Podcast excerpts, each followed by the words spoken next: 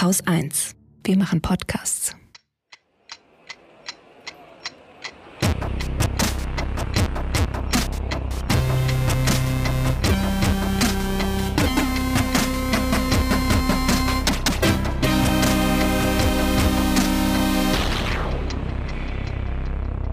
Willkommen zur Wochendämmerung vom 17. März 2023 mit Ukraine-Nachrichten, einer Wahlrechtsreform, unseren lieben Nachbarn, noch mehr Nachbarn, Klimafolgen, Klimazielen, der Gaslobby, Kultur, Schamjaff zu den Oscars, dem Börsenticker, Fake News, Katrin Rönecke, Good News, einem Limerick der Woche und Holger Klein. Ja, ich wusste, dass ich mehr habe. Ähm, Hey. Ich fange mit der Ukraine an. In, ich versuche in aller Kürze. Also, die letzten Wochen geht es ja viel um Bachmut. Ich habe die letzten zwei Wochen mindestens sehr viel dazu gelesen, gehört. Das äh, Institute for the Study of War schreibt fast täglich darüber. Und es war jetzt ja auch relativ viel in den Medien. Also ich weiß nicht, ob du es mitbekommen hast, der Chef der Wagner-Gruppe, Prigozhin, der hatte sich öffentlich beschwert, der Kreml würde ihn hängen lassen. So weil äh, nicht mehr genug Rekruten nachgekommen sind und so weiter und so fort. Und tatsächlich gab es Mutmaßungen, auch in recht seriösen Kreisen, ob das vielleicht Absicht sein könnte. Also ob Putin und sein Kreis eventuell versuchen, Prigoschin, der ja auch ein Konkurrent letztendlich ist, zumindest so in der politischen Debatte auch so wahrgenommen wird, ihn so ein bisschen äh, mit seiner Wagner-Gruppe da ins offene Messer rennen zu lassen. Mhm. Oder zumindest irgendwie kalt zu stellen. Ne? Ja, oder beschäftigt zu halten, so. Ja, Ähm, und tatsächlich scheint ja auch die ukrainische äh, Taktik dahinter, dass sie sich eben, dass sie Bachmut jetzt nicht einfach den Russen überlassen zu sein, dass sie, und das sagen sie, also man kann jetzt immer diese ganzen Zahlen natürlich alle nicht überprüfen, ne? Äh, aber sie sagen, für einen ukrainischen Soldaten, der da gestorben ist, sind sieben russische Soldaten gestorben. Ich weiß nicht, ob diese Zahl jetzt korrekt ist, wie gesagt, aber ich glaube, sie würden das nicht machen, wenn es nicht einen gewissen Gewinn für sie bringen würde. Und sie halten so natürlich, ähm, und die Wagner-Gruppen sind eine der stärksten äh, Gruppen, die, äh, die, die Russland hat, halten sie halt in Schach. Zumindest kampfkräftigsten Gruppen. Ne? Ja, die sind halt absolut brutal, die kennen Ja. keine Gnade, denen ist also die, ja, die sind nicht so, ich sag mal, verschüchtert vielleicht oder wie auch immer man vielleicht ist, wenn man gerade frisch ähm, rekrutiert wurde und kaum trainiert und äh, kaum Waffen hat und so. Ja, die wissen, was sie tun und sind wahrscheinlich auch wesentlich besser ausgerüstet als alle anderen, Ja, wobei die ihre das- Waffen weltweit kaufen dürften. Ja, aber das trotzdem war das ja auch Teil des Vorwurfs, dass sie eben schlecht ausgestattet werden äh, vom Kreml. Naja, jedenfalls ähm, habe ich gerade einen ganz guten Bericht der BBC von der Front in Bachmut äh, gefunden. Den verlinke ich auch in den Shownotes. Weil ich finde, die BBC ist irgendwie immer mit am nächsten dran. Also die haben wirklich Leute vor Ort.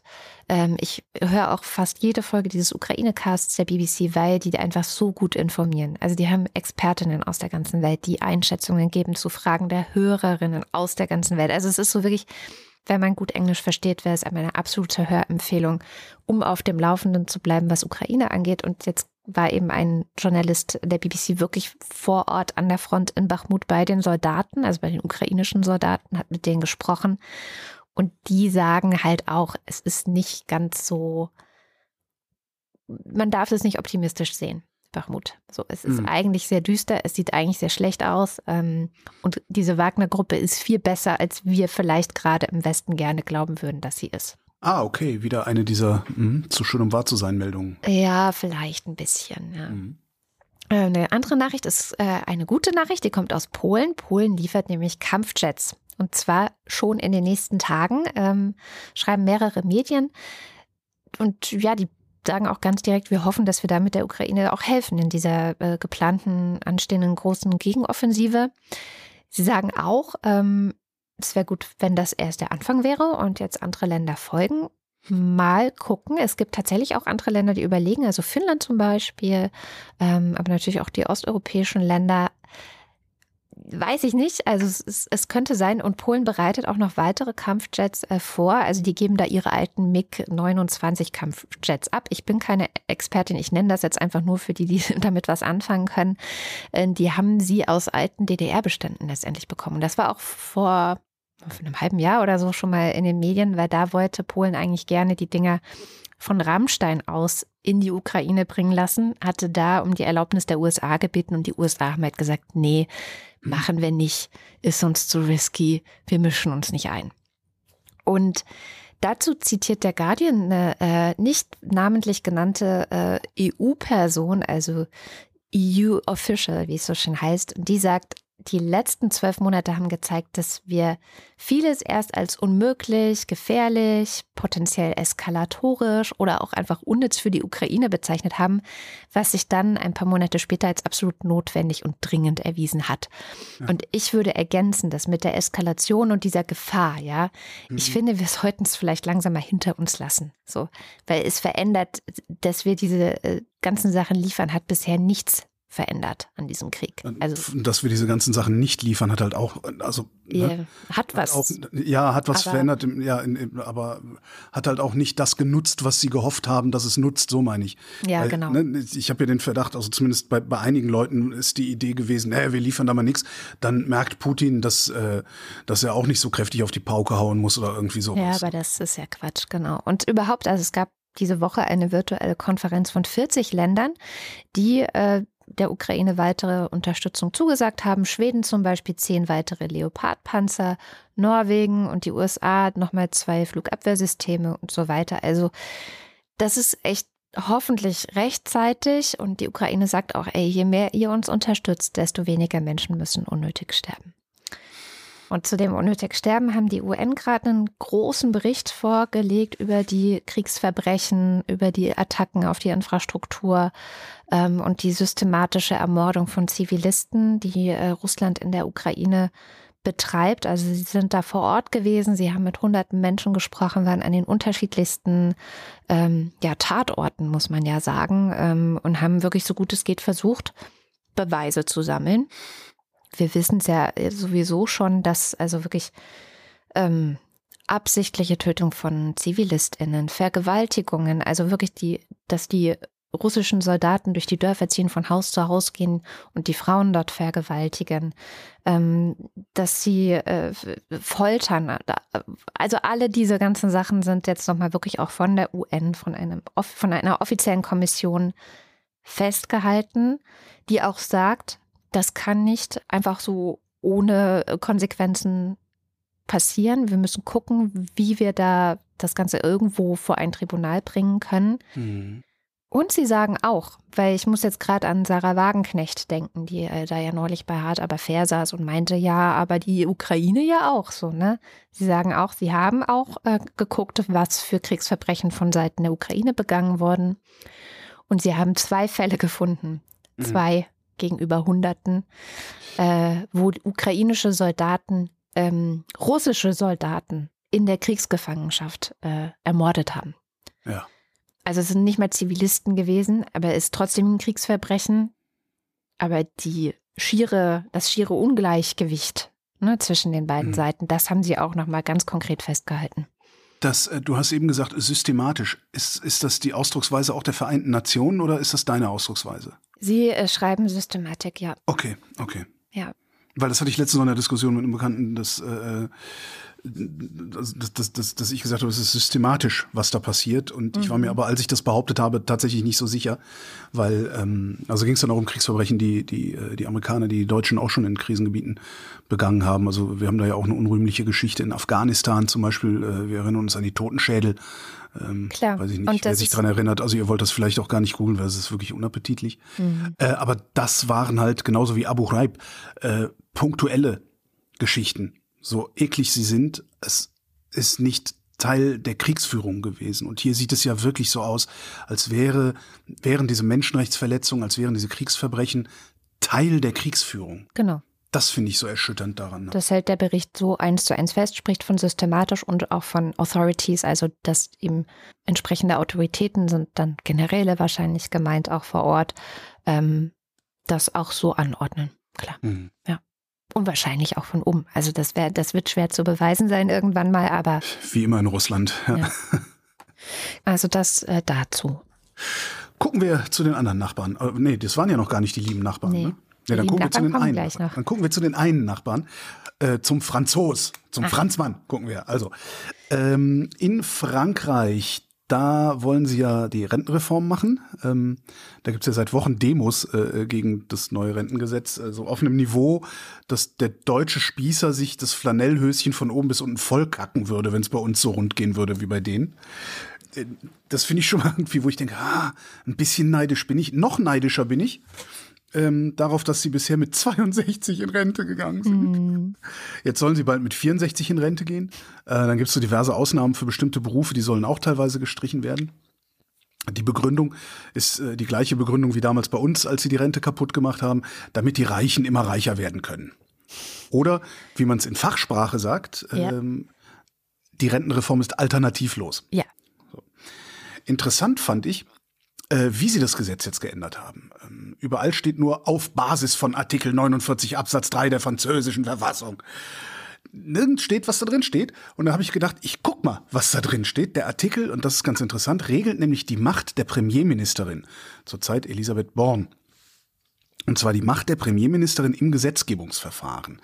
Und der Artikel, also der Absatz sagt, der Premierminister kann nach Beratung im Ministerrat die Verantwortung der Regierung vor der Nationalversammlung für die Abstimmung über einen Text übernehmen. Interessant ist, 2009 haben sie den Absatz ein bisschen geändert, da haben sie aus Text gemacht einen Haushaltsgesetzentwurf oder einen Gesetzentwurf zur Finanzierung der Sozialversicherung. Mhm. Vor 14 Jahren haben sie das auf Sozialversicherung angepasst. Mhm. Ah, ja. Merkst du was? Ja. ja. Die haben das von langer Hand geplant. Ja, sieht ganz so aus. ja, kann aber auch sein, dass Rente nicht als Sozialversicherung gilt, jedenfalls äh, in diesem Sinne. Und das ist höchst viel, viel höchst wahrscheinlicher. Aber äh, kannst ja rausschneiden, wie du willst. Also entweder machen wir eine Verschwörungstheorie auf oder nicht. Also Rente scheint hier nicht als Sozialversicherung zu gelten. Mhm. Zu gelten. Außerdem steht drin, einmal pro Sitzungsperiode, also Legislaturperiode, einmal pro Sitzungsperiode kann der Premierminister auf dieses Verfahren auch bei einem anderen Gesetzentwurf oder Gesetzesvorschlag zurückgreifen. Mhm. Das ist jetzt passiert. Der geht noch weiter, der Absatz. In diesem Fall gilt dieser Text, oder halt, ne, was, was habe ich gesagt? Gilt dieser Haushaltsgesetzentwurf oder Gesetzentwurf zur Finanzierung der Sozialversicherung? Also in diesem Fall gilt dieser Text als angenommen, es sei denn, es wird ein Misstrauensantrag gestellt, der innerhalb von 24 Stunden nach der Abstimmung unter der im vorherigen Absatz genannten Bedingungen eingereicht wird. Im vorherigen Absatz steht dann drin, wie so ein Misstrauensantrag durchzuführen ist. Das, ne, so mit Fristen und, und, und Quoren und so weiter.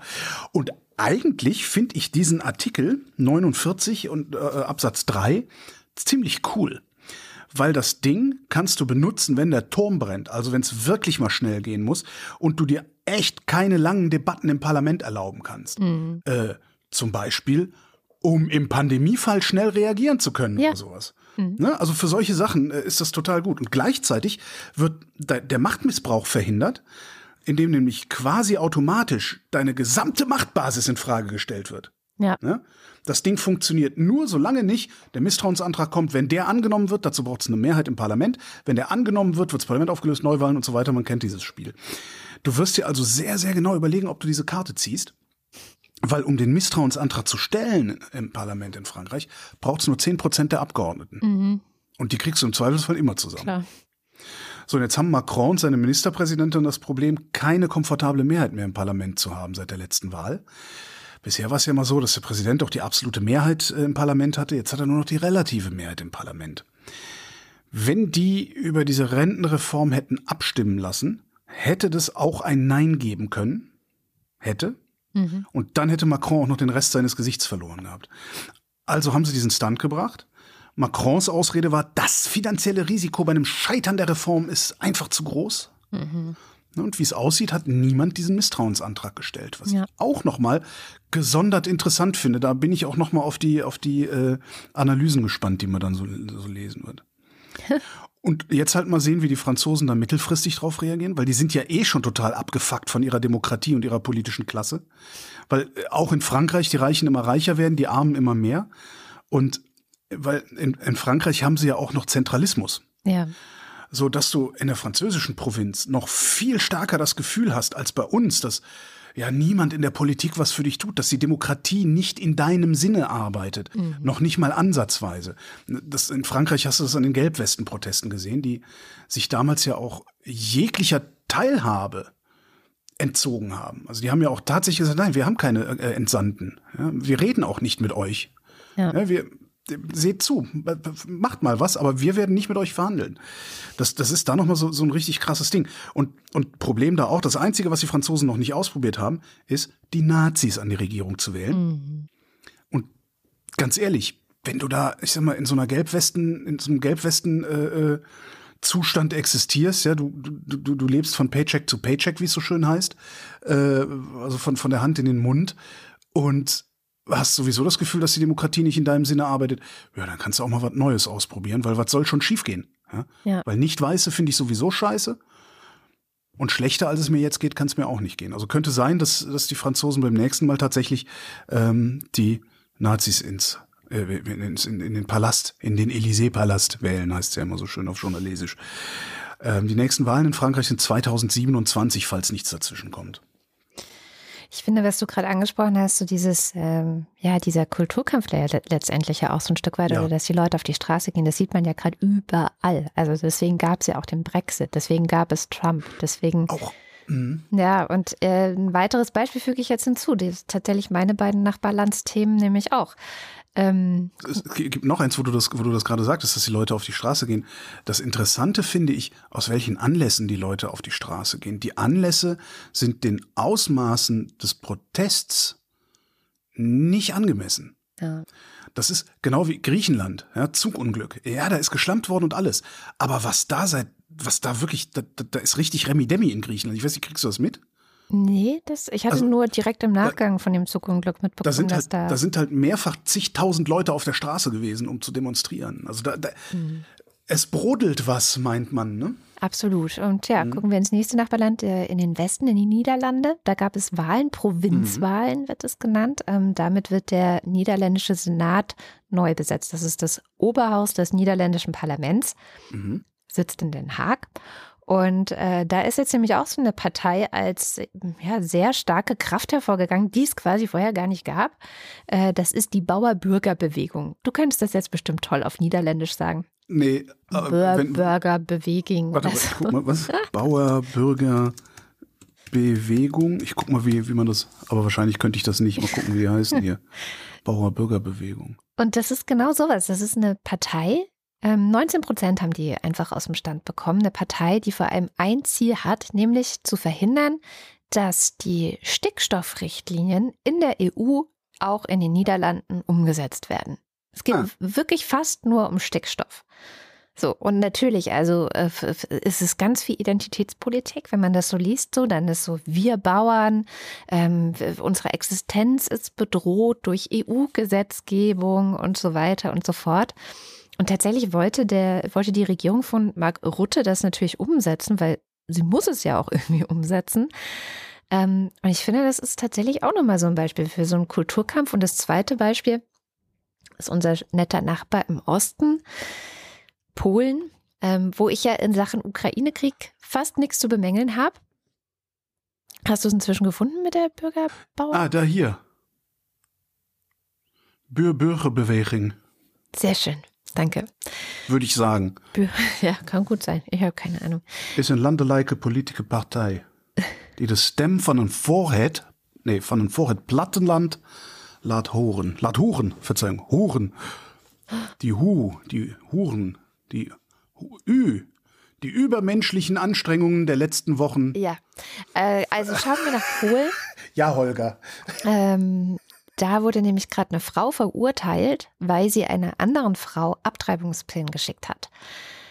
Beihilfe zum Schwangerschaftsabbruch wird es genannt und das ist nach einer Gesetzesreform 2021 ja jetzt in Polen strafbar mit bis zu drei Jahren Haft. Das ist alles so mittelalterlich.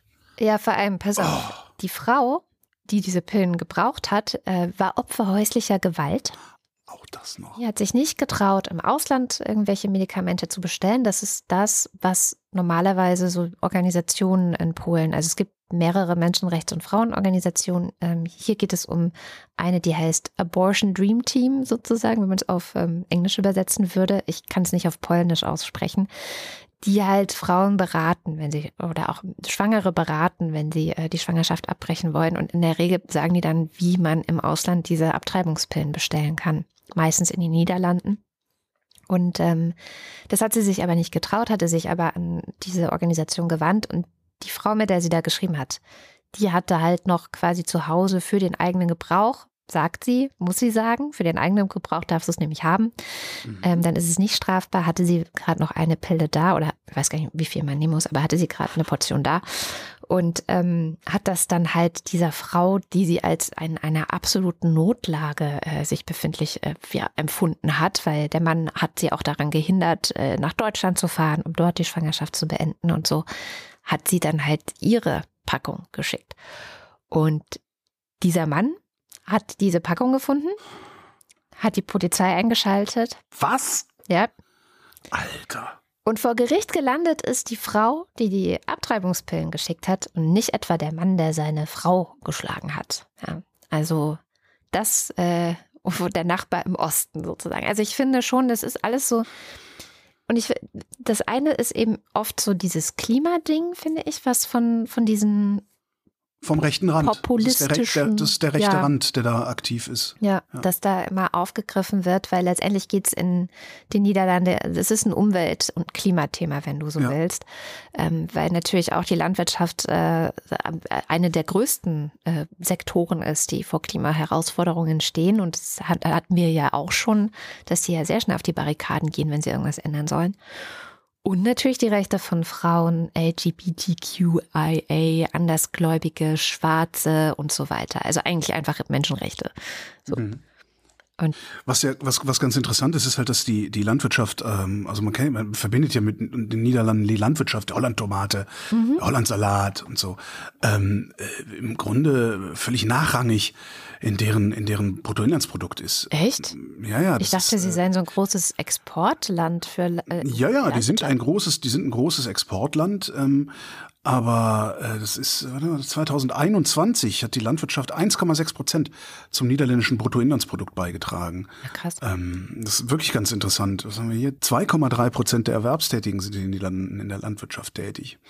Das ist schon ganz interessant. Also das, das und dann kriegen die so 19 Prozent. Exakt. Ja, das ist was, was du sagtest. Das ist Identitätspolitik. Ja, ja. Und Identitätspolitik kommt immer vom rechten Rand. Mhm. Ja, die sind auch, die sind gut vernetzt mit den anderen ja. europäischen rechten Parteien. Also so. Ja, ja, ja, ja. Ja, das ist das, das, das die, dass man, dass Identitätspolitik immer vom rechten Rand kommt, erkennt man gut daran, dass sie allen anderen Identitätspolitik vorwerfen. Ja.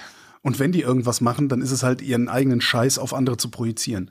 Ja. Ähm, das ist, ja, ich weiß, ich habe ich hab das auch tatsächlich noch nicht so richtig, du vielleicht schon, ich habe das noch nicht so richtig durchdrungen, warum das bei so vielen Menschen derart verfängt. Haben die alle Angst? Ja, Sind die alle doof?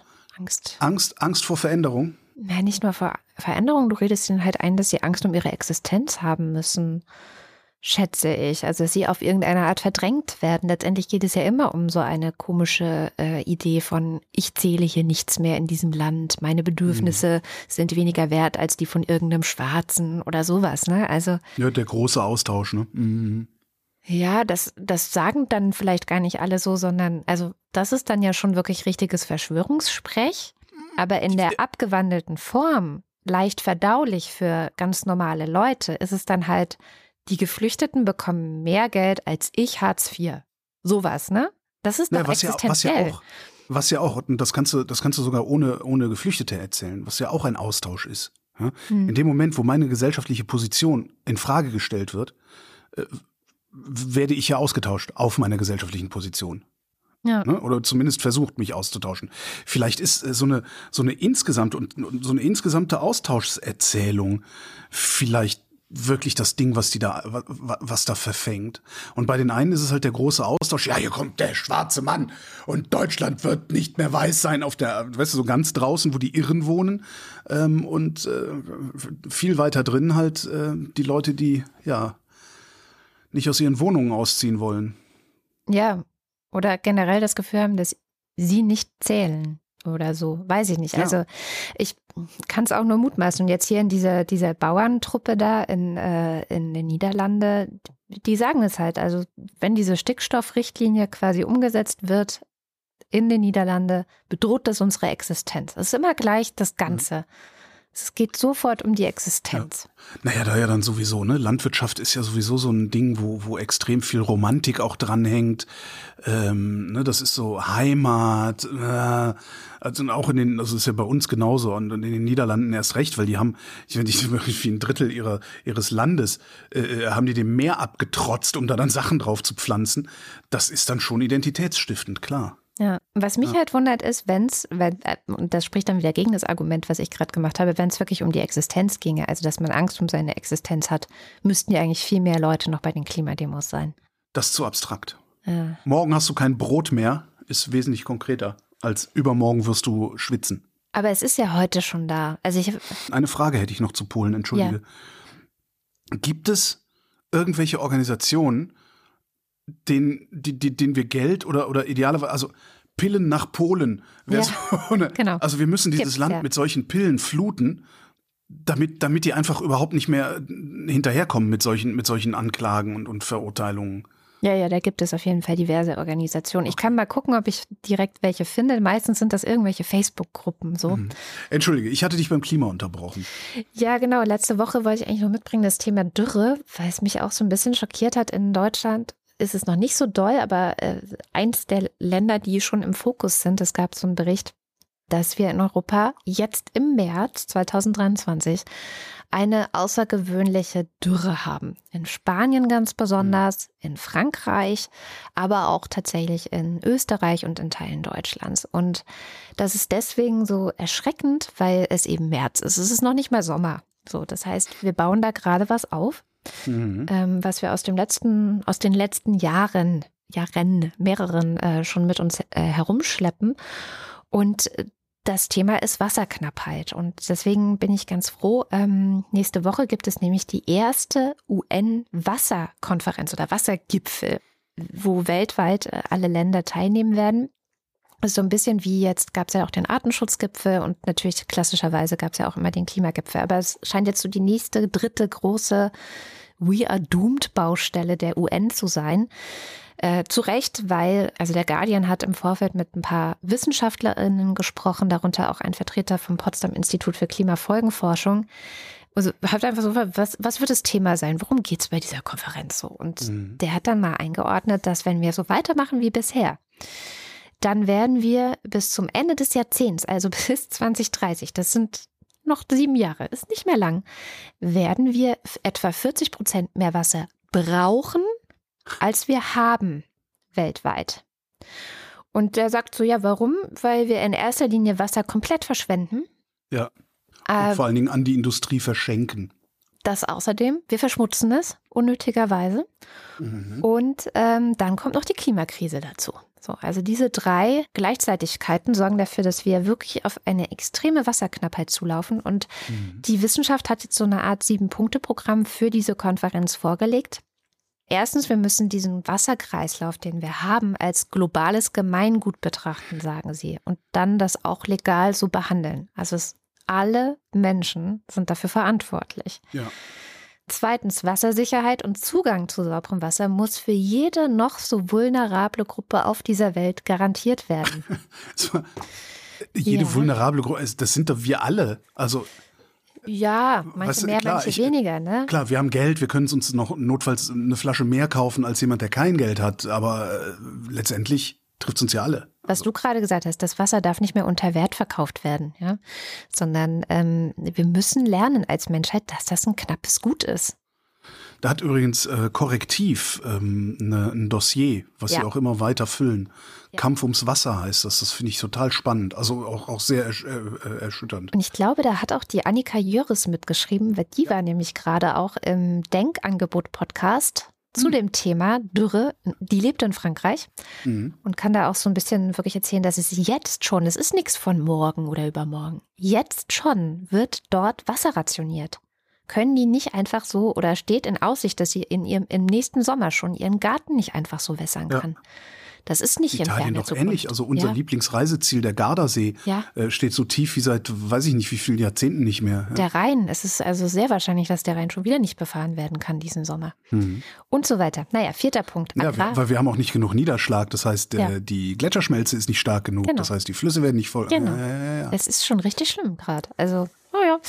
Äh, vierter Punkt, Agrarsubventionen reduzieren und zwar drastisch, weil sie sagen halt, einer der größten Wasserverschwender ist auch die Landwirtschaft. Da ist sie wieder, ja. ne, wenn die Bauern in äh, Niederlande wieder auf die Barrikaden gehen. Ja, bei uns auch. Also ich meine, alleine diese Nitrat, äh, Nitratmessungen und sowas, ja. was, was es da für Diskussionen gab. Ja, ihr messt an den falschen Stellen, ihr, ne, ihr seid ja, doof, selber doof. Also das, ja. Ja, und dann sagen, schlagen Sie vor, für Länder, denen es dann an Geld mangelt, weil wenn Wasser mehr kostet, dann können sie, könnten sie schlimmstenfalls nicht mehr alles Wasser leisten. Dafür soll es Partnerschaften mit reicheren Ländern geben, die dann eben die Wassersicherheit für ärmere Länder garantieren. Hm. Feuchtgebiete, das ist jetzt der absolut dringendste, so, sozusagen eine Checkliste, Nummer sechs Checkliste, jetzt gleich anfangen, diese Dekade noch erledigen. So Feuchtgebiete renaturieren, Grundwasserreserven wieder aufbauen, Wasserrecycling, wo es noch nicht gibt, überhaupt beginnen. Und ja, ja wieder wassersparende Landwirtschaft. Also so gut es eben geht was mich ja so so äh, bei dem Thema auch immer wieder so so ein bisschen äh, Wahnsinn, also wo, wo ich finde, dass wir uns wie Wahnsinnige verhalten. Das ist halt, seit ich diesen Campingbus habe und diese Trockentrenntoilette, ne? Ja. Äh, also seit ich mich also mit Exkrementen beschäftige, mhm. ja. ähm, äh, diese, wir nehmen Trinkwasser, äh, Trinkwasser. Ja um unsere Kacke wegzuspülen. Das ist, das ist krank. Genau. Das sagt der Typ vom Pick auch. Der sagt so, ja, wir okay. benutzen es, wir machen damit unsere Scheiße, unseren Urin. Wir machen Stickstoff da rein, genau. Phosphor, wir entsorgen allen möglichen Dreck übers Wasser. Warum? Ja, dabei, dabei ist unser Urin tendenziell wertvoll. Äh, also ja, damit kann man, damit kann man unmittelbar kannst du damit Blumen düngen, wenn es jetzt ein bisschen verdünnst.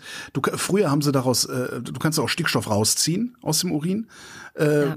ja. du kannst, du kannst unsere, unsere Exkremente kannst du äh, kompostieren. Ja. Im Grunde kannst du eine kleine, in dein Bad eine kleine Biogasanlage bauen. Ja. ja. Und da, das, ja. Ja. Das, äh, äh also das mal sehen. Das ist die erste große Konferenz zum Thema Wasser der UN seit Jahrzehnten. Ja. Aber es ist, glaube ich, wirklich dringend.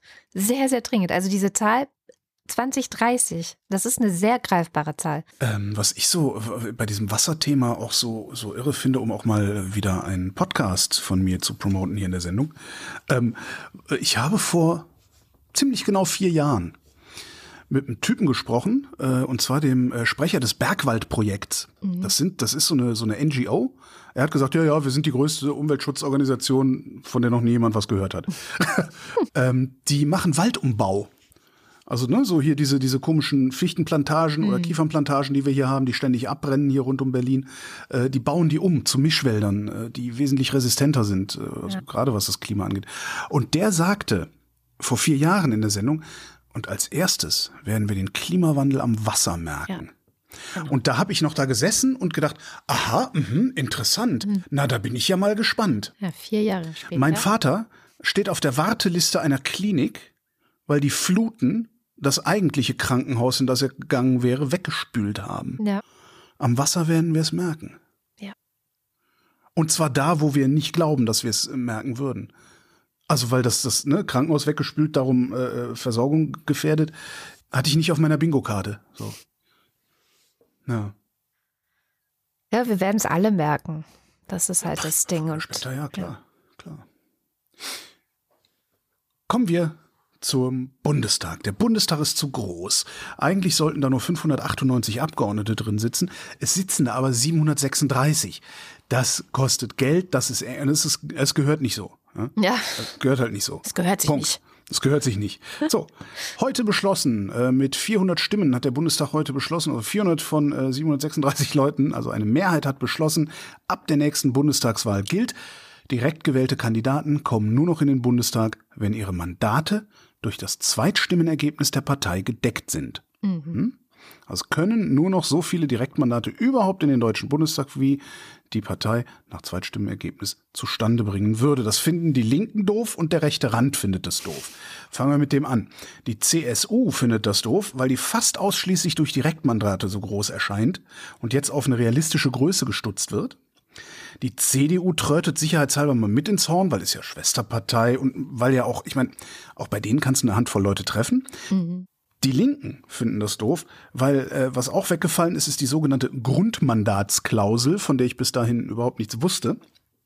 Und diese Grundmandatsklausel sagt, auch wenn du die 5%-Hürde nicht geschafft hast, aber mindestens drei Abgeordnete per Direktmandat drin hast, dann bist du eine Fraktion und nicht eine Sammlung von fraktionslosen einzelnen Abgeordneten.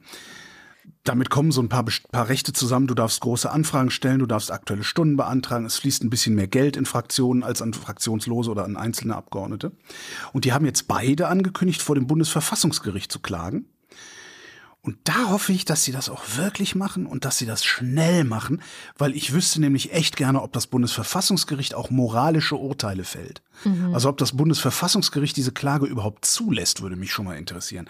Weil die Argumente, die da von rechts und links kommen, die scheinen ausschließlich moralisch zu sein. Sowas wie Respektlosigkeit, äh, das hat es ja noch nie gegeben, solche, solche Sachen. Äh, juristisch hat mich da, also ich bin kein Jurist, aber juristisch hat mich da jetzt noch nichts überzeugt hm. von dem, was ich da gehört und gelesen habe.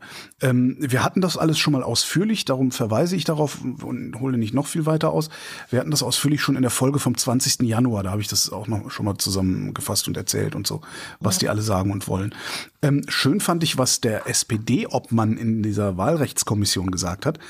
Ähm, der sagt, und das finde ich clever, weil das, was, was die, also der sagt, man muss das Wahlrecht aus Sicht der Wählerinnen und Wähler beurteilen. Ja.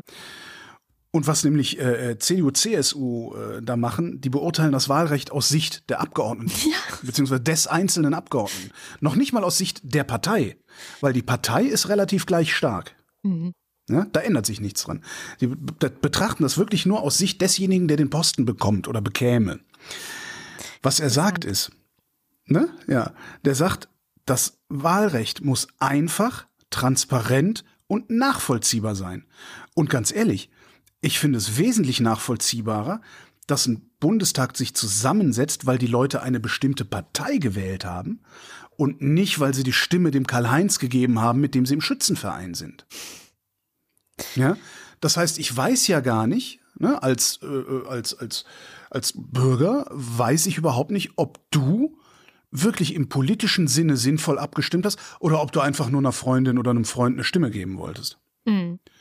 Ne, das das äh, finde ich schon. Das weißt du äh, eh nie, ne? Also. Ist richtig, weiß ich eh nie. Aber wenn ich nur noch Zweitstimmen hätte, was sie sich ja nicht getraut haben, aber wenn ich nur noch Zweitstimmen hätte, dann gäbe es dieses Problem gar nicht. Dann mhm. könnte ich ja sagen, okay, ich wähle die CDU, aber eben nicht, ich wähle hier den, wie heißt er, der, egal. Der ist egal, ich wähle den eh nicht. Aber ja. Äh, nach der Reform übrigens sind es äh, immer noch mehr als äh, 598 Leute, nämlich 630. Keine Ahnung warum, habe ich dann auch nicht nachgeguckt. Das war der Kompromiss. Das ist der Kompromiss, genau. ja genau, es müssen immer Kompromisse eingehen. Weil also je länger ich darüber nachdenke, desto mehr frage ich mich auch, warum brauchen wir eigentlich dermaßen viele Leute mhm. und nicht vielleicht bloß 298 oder sowas. Das erschließt sich mir überhaupt nicht. Aber vielleicht weiß das ja irgendwie, keine Ahnung, der, der Faktencheck. Oh Gott, Oder die Hörerschaft. Ja, der Bundestag ist auch so ein bisschen Thema einer riesigen langen Studie von Lobby Control, die äh, gerade rauskam. Über 100 Seiten lang und es geht um die Gaslobby und den Einfluss der Gaslobby auf die deutsche Politik, insbesondere den Bundestag. Ich habe das nicht lesen können. Ich habe ich hab nur die Überschrift gesehen und gedacht, okay, krieg ich Blutdruck von. Ja, ich habe das nicht auch. lesen können. Ich, ich habe es nicht gelesen. Ich hab, nee, will ich nicht wissen. Ja, ist richtig. Das ist sowieso, die sind alle böse. Ja. ja. Und Bruder Müller ist ihr Chef. Das sind alles Satanisten. Und Bruder also, Müller muss man vielleicht nochmal dazu sagen, das ist der BSF-Typ, ne? Chef von BSF. genau. Ja, die spielen eine sehr zentrale Rolle in dieser Studie. Kommt über 70 Mal kommt, äh, fällt BASF. Die hat natürlich eines der größten oder eins der größten Industrieunternehmen hier in Deutschland hatte auch das größte Interesse daran, dass wir diese für Russland günstigen Verbindungen äh, aufgebaut haben. Äh, zwischen ist, das finde ich, das muss ich dazu sagen, das finde ich völlig legitim, solche Interessen zu haben. Was ich illegitim ja, finde, ist die Art und Weise, mit der solche Leute wie Bruder Müller äh, so eine so eine quasi Nebenaußenpolitik machen. Ja, das finde ich nicht, das finde ich. Äh, Wobei ihm das ja wahrscheinlich egal war. Also diese außenpolitischen Aspekte sind ihm ja egal, ihm geht es ja nur um Gewinne. Aber es hat außenpolitische äh, Konsequenzen natürlich. Ne? Meinst du wirklich, also stell dir mal, also stell dir mal vor, du hättest diese Macht. Würde es dir nur darum gehen, diese Macht zu benutzen, um deinen, deinen Gewinn zu steigern, oder würdest du sie auch benutzen, weil es geil ist? Ach, weiß ich würde sie, benut ich würd sie auch benutzen, weil es geil ist.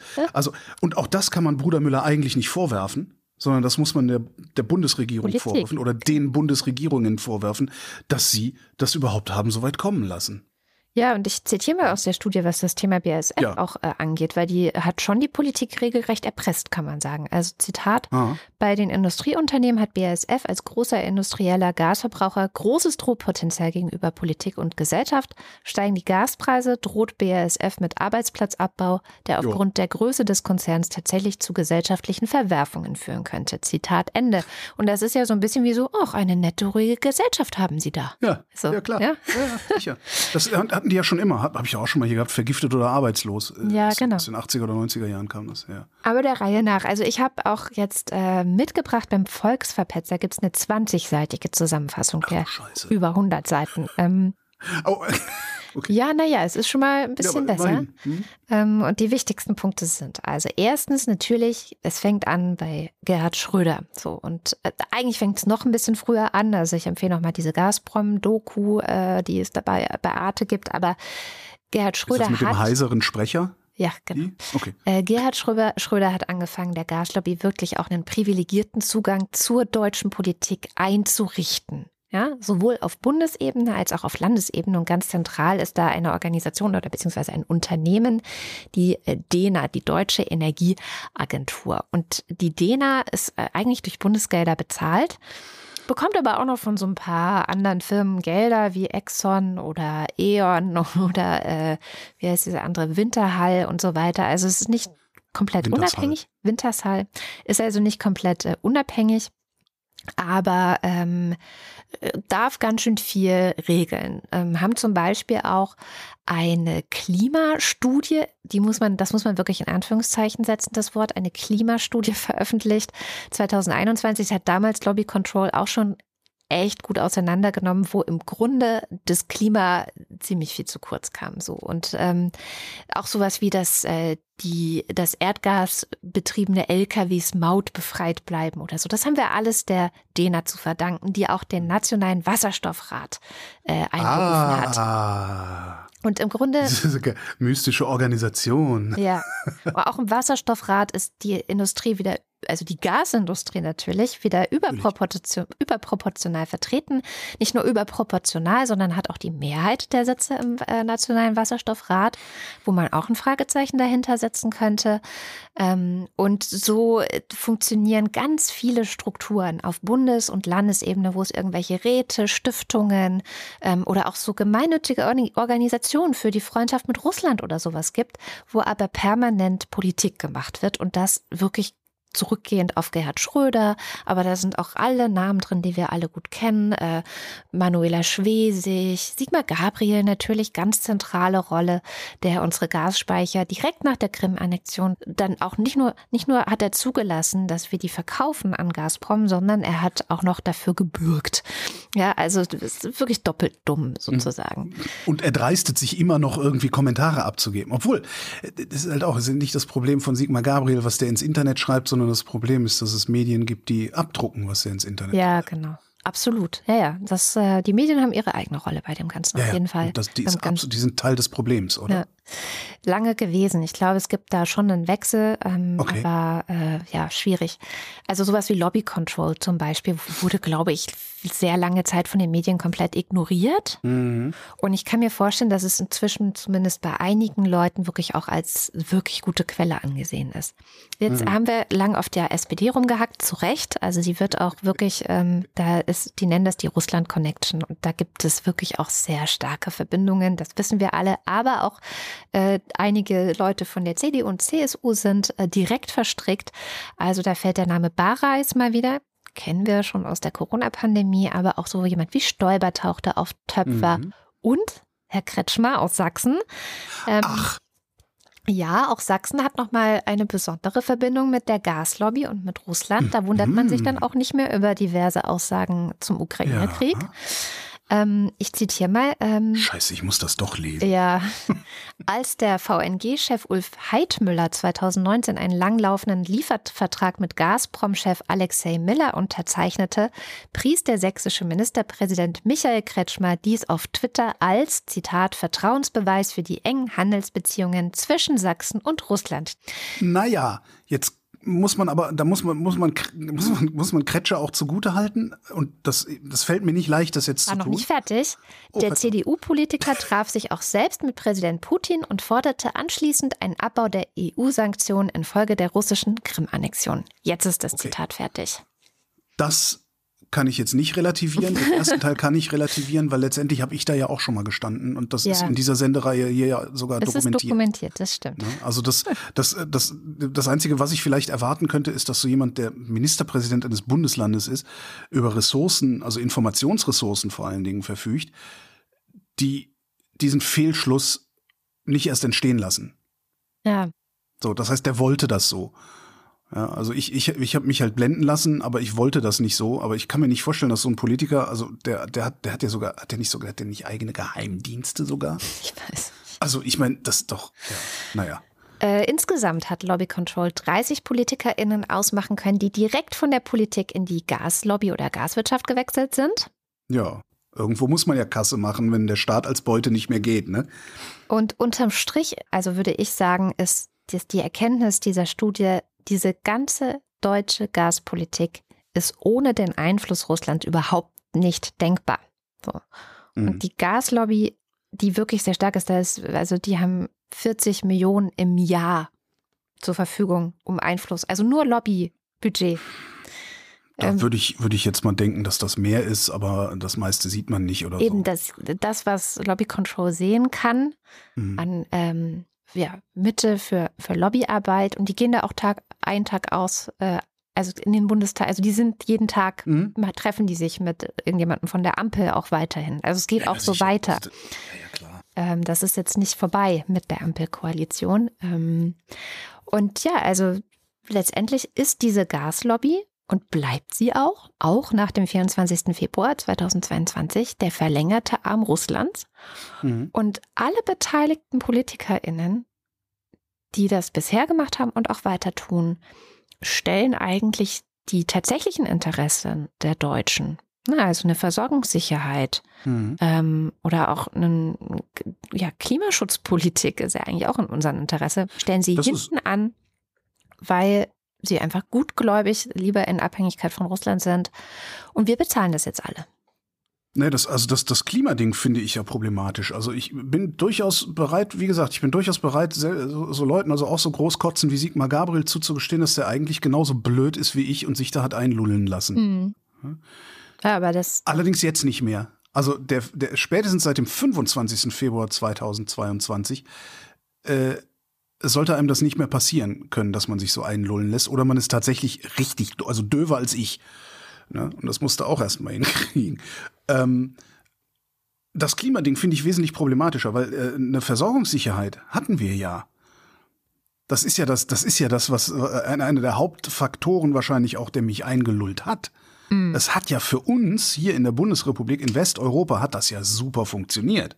Ja, wir hatten konstant fließendes, billiges Gas, das auch noch viele Leute sehr, sehr reich gemacht hat und wo noch mehr Leute sich wohlhabend mit verdienen konnten. Also es ist jetzt nicht so, dass das irgendwie so eine prekäre Beschäftigung wäre in, den, in diesen Industrien, sondern die Leute, die da arbeiten, die verdienen gutes Geld. hm. Ja, das hat uns allen letztendlich zum Vorteil gereicht und darum sind wir auch alle äh, eigentlich Mitglieder dieses Komplotts auf die eine oder andere Weise. Das heißt, jeder und jede, die in dieser Industrie arbeitet, muss sich auch selber mal an die Nase packen und sich fragen, hm, inwieweit bin ich denn eigentlich auch daran beteiligt gewesen, dass der Karren so tief in den Dreck hat fahren können? Das ist ein bisschen wie beim öffentlich-rechtlichen Rundfunk. Ja? Was jetzt hier beim RBB passiert ist, du glaubst doch nicht, dass das niemand hat sehen können und dass das niemand gesehen hat. Und zwar schon lange vorher. Ja, klar. Also ich meine, hier zum Beispiel in diesem Gasding ist ganz klar, das Umweltbundesamt hat oft genug gesagt, nee, Ja. und das geht so nicht und so weiter, werden- aber Das Umweltbundesamt wird doch, von, nicht, wird doch nicht für voll genommen vom, vom, vom Deutschen Bundestag. ja, genau. Und Lobby Also ist- Control. es ist- und das sind ja. alles Organisationen, die natürlich existieren und die auch immer schon darauf aufmerksam machen, aber Ja. Ja, ja. Warum ich darauf komme, dass das mit Sicherheit mehr Geld für Lobbying ist, als wir sehen, ähm, ist ein alter Artikel, also ist schon ist aus dem letzten Jahr, ähm, im Guardian ist der erschienen und die haben mal zusammengerechnet, was ähm, die Ölindustrie, was ja letztendlich, die Gasindustrie ist ja ein Ausfluss der Ölindustrie sozusagen, ähm, was die Ölindustrie in den letzten 50 Jahren verdient hat. Ja? Und das waren drei Milliarden Dollar am Tag. Ja, schön. 50 Jahre lang. Drei Milliarden Dollar am Tag. Ja? Das ist schon, schon ordentlich. Komm, ey, geh, wir müssen woanders hin. Ich habe ja, ah, scheiße, Klima. Na gut. Äh, wir haben ja Klimaziele, ne? Und die werden ja jedes Jahr überprüft. Und Deutschland hat sein Klimaziel für 2022 erreicht. Aber auch nur wegen der Russen. Ja, weil die Industrie nämlich weniger Energie verbraucht hat. Immer noch schlecht, weil langfristige In Investitionen haben wir auch gerade die Diskussion um die Heizungsanlagen, also neue Heizungen klimafreundlich, äh, also zwang, zwangsweise klimafreundlich zu machen. Ähm, Gebäudeinvestitionen, auch in Heizungsanlagen, das sind langfristige Investitionen. Wenn ich heute eine Heizung kaufe, die läuft 15, 20, 30 Jahre mit hin. Das heißt, ich muss so schnell wie möglich sagen, nein, keine neuen äh, fossilen Heizungen mehr, damit das überhaupt mal in die Gänge kommt. Und was natürlich auch noch komplett äh, Klimaziel gerissen hat, ist die Casa Wissing, ja, der Verkehrssektor. Ja. Und äh, das, obwohl man kann es ja nicht oft genug betonen, haben wir ja auch schon in alten Sendung mehrfach, in alten Sendungen mehrfach vorgerechnet. Obwohl die CO2-Ziele locker erreicht werden könnten, wenn die Ferengi das Ministerium nicht besetzt halten und ein Tempolimit verhindern würden. Ja? Mit einem hinreichenden Tempolimit könnte der Verkehrssektor aus dem Stand seine Klimaziele erreichen. Das Umweltbundesamt sagt auch, also äh, noch besser ist übrigens, die Emissionen im Verkehrssektor, die sind ein bisschen gestiegen sogar. Ja, ist nicht nur, dass sie nicht gesunken, sie sind ein bisschen gestiegen. Das Umweltbundesamt sagt, der Verkehrsbereich braucht dringend einen Plan zur Reduktion der Emissionen. Den aber könne man nicht erkennen. Ja. Jetzt kannst du, du, du kannst Wissing ja nicht, bei- klar, du kannst jetzt da hinfahren, kannst ihm vom Ministerium auflauern und ihm irgendwie, weiß ich nicht, Mit Torte ins äh, Gesicht. Mit Torten oder weiß der entführen und erpressen. Keine Nein. macht man halt nicht sowas. Nee, Torten, das finde ich aber Ähm, das- gut. So, die, die, aber die, die einzig mögliche Strafe ist äh, im Grunde diese Partei, also diese ganze Partei nie wieder in die Nähe der Macht zu lassen, Mhm. weil ich mittlerweile fest davon überzeugt bin, an der Macht schaden die nur. Ähm, das wirkt aber nur langfristig. Das heißt, ne, muss man halt nächste Wahlen abwarten und gucken. Dann sind sie im drei Bundesrat Jahren. mal wieder und dann, wer weiß, ne, so. Mhm. Die kurzfristige Lösung ist, dass Wissing, also die kurzfristige Bestrafung sozusagen ist, dass Wissing jetzt innerhalb von drei Monaten ein Sofortprogramm vorlegen muss, wie er seinen CO2-Ausstoß mindern will. Macht er doch einfach nicht. Er macht doch einfach nicht seine Ha, Hausaufgaben. das stimmt nicht. Ja? Wenn du aufmerksam die Wochendämmerung gehört hättest, ähm, dann hättest du mitbekommen, dass äh, 2021 Wissings Haus ja auch schon die Genau. Sektorziele nicht erreicht hat. Und dann hat er ja 22 einen Plan vorgelegt. In dem Plan stand aber nicht drin, wie er die Emissionen äh, senken will. Ja, sondern, also ich habe das auch nochmal rausgekramt und tun das in die Shownotes. Also das war dieses Ding, äh, wo, ich weiß gar nicht mehr, wie das war, wo bis bis 2030 irgendwie gerade so viel, so viel CO2 eingespart würde wie ein Schiff, das einmal über den Rhein. Ich krieg's nicht mehr zusammen. Jedenfalls war es lächerlich. So, jetzt hat er dieses Jahr Glück gehabt, weil die Russen angefangen haben, Ukrainerinnen zu schlachten. Aber darauf kann Volker Wissing sich jetzt natürlich nicht dauerhaft verlassen. Und ich hoffe auch, dass er das nicht tut. Das heißt, er muss jetzt wieder einen Plan vorlegen. Da kann er wieder reinschreiben, was er will, weil eigentlich kann man ihn nicht dafür bestrafen. Und wenn ich ehrlich bin, ich finde dieses Verhalten des Bundesverkehrsministers, des gesamten Ministeriums, kriminell. Ja. Und es scheint aber, und das finde ich mittlerweile wirklich problematisch, es scheint kein Gesetz zu geben, mit dem man solchen Leuten das Handwerk legen kann. Mhm. Die sind unangreifbar und das geht so nicht. Ich weiß nur nicht, also es ist, es ist ja auf der einen Seite richtig, dass man unsere Parlamentarier unangreifbar macht. Ja? Ja. Aber an irgendeinem Punkt, es, es muss irgendeinen Schwellwert geben, ab dem diese Unangreifbarkeit nicht mehr gilt. Wenn sogar das Bundesverfassungsgericht sagt, Leute, ihr habt da, ist ein Job. Und der Wissing macht das einfach nicht, ja, sondern blockiert noch in der EU, wo, wo er blockieren kann. Äh, Das ist, das, das kann man doch nicht einfach den Leuten durchgehen lassen. Also, weil der kann jetzt in dieser einen Legislaturperiode können die Ferengi derart Schaden anrichten, dass du, dass du mehrere Legislaturperioden brauchst, beziehungsweise mehrere Jahre brauchst, um diesen Schaden wieder, wieder äh, irgendwie zu reparieren. Das muss, ich habe keine Ahnung, wie man das ausarbeiten könnte. Ein, ein unabhängiges Gremium, das nochmal als Kontrollinstanz irgendwie da sitzt und, keine Ahnung, gelegentlich dem Minister die Hodenpresse anlegen darf oder so. Ja, ich habe noch was Interessantes. Ich war übrigens äh, zu dem Thema Ferengi, muss ich sagen, äh, sehr lustig gelesen. Ähm, du hast das Wort auf Twitter benutzt und jemand schrieb, dass du die FDP damit entmenschlichen würdest. Und ich musste Oh. wirklich lachen, weil ich dachte, Oh. ey, hat der gerade die Ferengi entmenschlicht? das hat er. Aber äh, das ist natürlich auch durchsichtig. Ne? Das ja. ist der Versuch, mich in, in die rechte Ecke zu drängen. Ja, ähm, das, ist, das ist der Versuch, einfach mich, äh, ja, mich zu diskreditieren, weil ich ja, ne, mit mir braucht man ja dann sich nicht zu beschäftigen, weil ich äh, bin ja überhaupt nicht satisfaktionsfähig. Mhm. Hier ist, ist, ja, ist ja quasi faschistisch, was ich hier äh, von mir gebe. Ja, ja. ja. Dabei ist Ferengi zu sein selbst gewählt. Ne? Mhm. Ganz anders als bei den Ferengi äh, im, im, wie heißt deren Heimatplanet? Ähm, die haben sich, die, die, sind, die sind da geboren worden. Ne? Unsere, also die Erdferengi, das äh, ist ein Kult. Da muss man nicht mitmachen. Blicken wir mit Scham diese Woche mal in die USA zu den Oscars ganz ungewöhnlich. Ähm, und zwar äh, hat diese, dieses Jahr bei den Oscars zum ersten Mal eine Person einen Oscar gewonnen, deren Wurzeln in Vietnam liegt. Und das wäre ja eigentlich, könnte man denken, für Vietnam an sich ein Grund zu feiern und zu sagen, hey, machen sie aber nicht. Und warum sie das nicht machen, das erklärt uns am besten die Scham.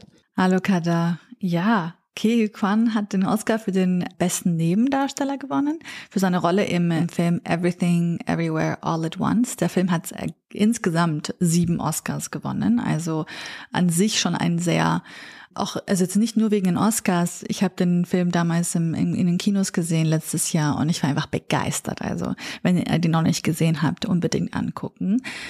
Ja, und dann hat mich das, ich habe äh, die Oscars nicht in der Gänze angeguckt, aber habe mir äh, so die Dankesreden von den von meinen Favoriten so ein bisschen angeschaut. Und die Dankesrede von Kehi Kwan ist mir im Kopf geblieben, denn da spricht er nämlich über seine Flucht aus Vietnam als kleiner Junge also die Flucht auf einem Boot und das Geflüchtetencamp in Hongkong. Ganz kurz, er hat gesagt, ich zitiere, ich habe ein Jahr in einem Geflüchtetencamp verbracht und irgendwie bin ich jetzt hier auf Hollywoods größter Bühne gelandet. Solche Geschichten, sagen sie, würden nur in Filmen erzählt werden. Ich kann nicht fassen, dass genau mir das passiert. Das ist der American Dream, also der amerikanische Traum. Ähm, meine persönliche Meinung zum Thema American Dream, kurz zusammengefasst, es gibt ihn nicht, aber das ist nochmal eine andere Konversation. Ich freue mich auf jeden Fall sehr für seinen Gewinn, für seine, für, für diese Recognition, äh, diese Anerkennung seiner Leistung natürlich. Jeder Preis ist eigentlich immer sehr schön. Ich habe diese Nachricht aber heute nicht für eben eine kritische Auseinandersetzung mit dem American Dream mitgenommen oder einfach nur, um über die Oscars zu sprechen, sondern eher, weil Vietnam so gut wie gar nichts mit Ke Quan zu tun haben möchte eigentlich. Dabei ist er eigentlich auch, also hat er Geschichte geschrieben. Er ist tatsächlich die erste vietnamstämmige Person, die den Oscar gewonnen hat. Eine weitere Person, die auch aus Vietnam kommt, Hong Chao, war auch nominiert ähm, für äh, The Whale. Und auch Hong Chao äh, oder Hong Chaos Familie ist aus Vietnam auf einem Boot geflüchtet. Die offizielle Reaktion in Vietnam war sehr interessant. Also so wir hier im Westen natürlich äh, feiern das. Oh, die erste vietnamstämmige Person, die den Oscar gewonnen hat. Es gibt ja sehr, sehr lange schon Kritik an den Oscars, dass es zu weiß zentriert ist, zu westlich zentriert, dies, das ist. Also wir feiern das hier. Aber die offizielle Reaktion war sehr verhalten in Vietnam. Niemand in der vietnamesischen Regierung hat sich dazu geäußert bisher. Und in den fast ausschließlich staatlich kontrollierten Medien wurde auch wenig über Ke Huy Quan oder seine Herkunft berichtet. Also einige haben äh, eher die chinesische Abstammung des Schauspielers betont, nicht aber seine vietnamesische Herkunft. Also haben eben, haben eben gesagt, dass seine Mama aus Hongkong ist, sein Papa vom chinesischen Festland. Und tatsächlich ist es ja auch so, Ke Huy Quan wurde 1971 in der südvietnamesischen Hauptstadt Saigon geboren. Äh, seine Familie gehört zu einer wirtschaftlich erfolgreichen ethnischen chinesischen Minderheit dort. Und äh, seine Flucht aus Vietnam als Geflüchteter im Rahmen des Massenexodus, eigentlich der sogenannten Boat People, wurde nirgendswo erwähnt. Also eine Zeitung zum Beispiel schreibt auch, äh, dass er Ende der 70er Jahre einfach in die USA gezogen ist. Ähm, das kommt sehr wahrscheinlich davon, dass eben genau diese Migrationsbewegung der vielen Menschen, äh, die auf Booten Vietnam in den 70er und 80er, auch teilweise sogar in den 90er Jahren verlassen haben, eine der dunkelsten Episoden in der jüngeren Geschichte Vietnams ist. Mehr als 1,5 Millionen Menschen, äh, die meisten von ihnen ethnische Chinesinnen, haben das Land oft auf klapprigen Booten über das südchinesische Meer verlassen. Nach Angaben des UNHCR sind zwischen 200 und 400.000 von ihnen gestorben und einige durch die Hand von ähm, Piraterie oder ihre Boote haben den Geist aufgegeben. Und äh, ja, für eine kommunistische Partei, die damals gerade die militärische Macht der USA besiegt hatte und sozusagen und auch in jetzt in den letzten Jahrzehnten so so ein, so ein, so ein Wirtschaftswachstum gezeigt hat, ist das jetzt eine Episode, über die sie eher nicht ähm, sprechen oder die sie lieber vergessen würde, schreibt BBC. Und jetzt genau dieser Oscar von Kehi Kwan bringt diese gesamte Episode so ein bisschen zurück. Sie müssen jetzt ein bisschen darüber reden, aber trauen sich nicht. Und die Episode natürlich erinnert auch äh, immer noch an diese angespannte Beziehung von Vietnam zu dem Riesennachbarn China. Die beiden kommunistischen Staaten standen sich eigentlich nahe nach dem Zweiten Weltkrieg. Also so nah, dass eben Nordvietnam sehr viel chinesische Hilfe bekommt bekommen hat während des Kampfes gegen die französische Kolonialmacht Frankreich und später gegen die USA.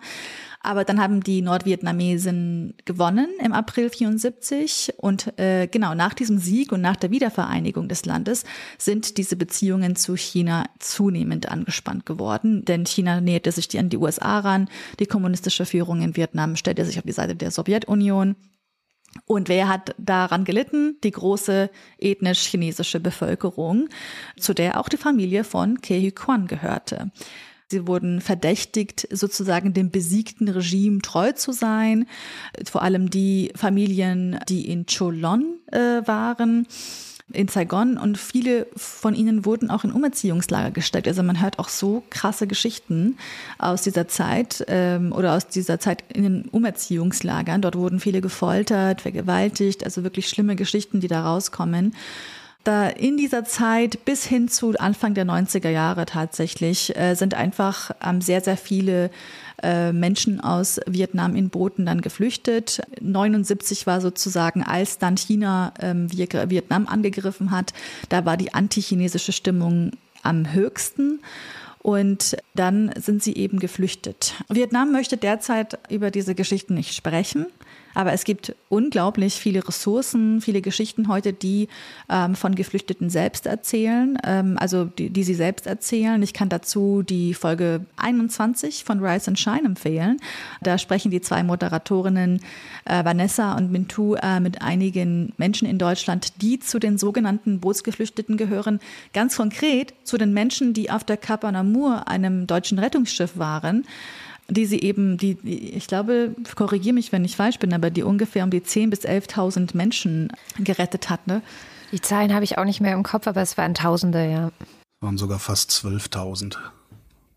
Und aber es gibt nicht nur hier auf Deutsch was sehr Gutes, sondern ich würde auch auf Englisch was vorschlagen. Da ist zuletzt erst vor zwei Wochen tatsächlich ein Podcast erschienen, der heißt Vietnamese Boat People. Und die lassen einfach Menschen ohne irgendwie Editing, ohne irgendetwas zu Wort kommen und lassen sie erzählen, wie die Flucht war, wie es ihnen geht, wie es ihnen damals ging, an was sie sich erinnern und so weiter und so fort. Also wenn es Vietnam nicht tut, dann Machen tun wir das.